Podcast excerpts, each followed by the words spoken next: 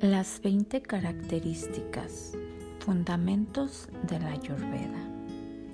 Ahora que sabemos un poco mejor qué son los doshas y que hemos entendido que su equilibrio es beneficioso para nosotros, vamos a interesarnos por una herramienta que nos permita equilibrarlas.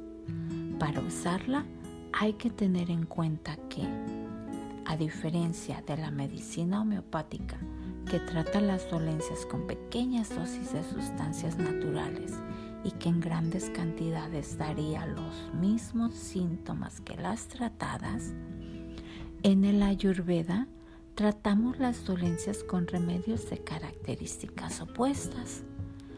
Para ayudar en la elección de un tratamiento eficaz se han definido 20 cualidades. Se dan en pares opuestos y son pesado, ligero, lento, brusco, frío, caliente, aceitoso, seco, viscoso, rugoso, grueso, líquido, blando, duro, sápico, móvil, sutil, grosero, desorden, claro.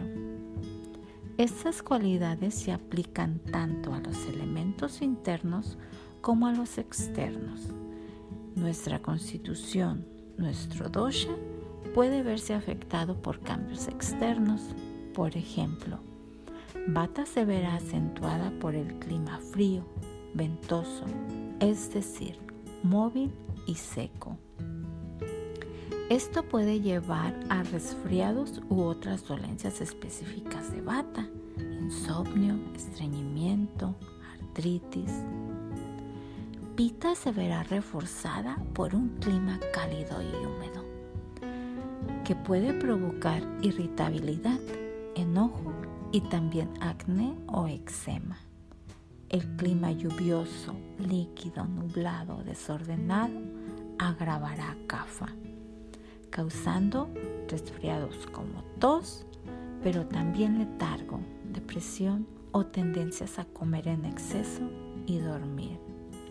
Según los principios ayurvédicos, cada una de las cualidades de cada par influye en la otra. Si son similares, se refuerzan mutuamente. Si se oponen, se debilitan mutuamente.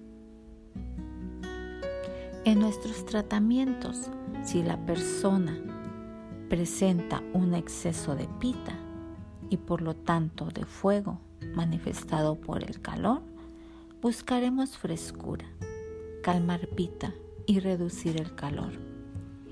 Bebida, baño, cataplasma de hierbas refrescantes, estas soluciones parecen obvias porque son simples y naturales. Y esa es su fuerza. En el Ayurveda, la solución a un problema es siempre de sentido común, fácil de justificar.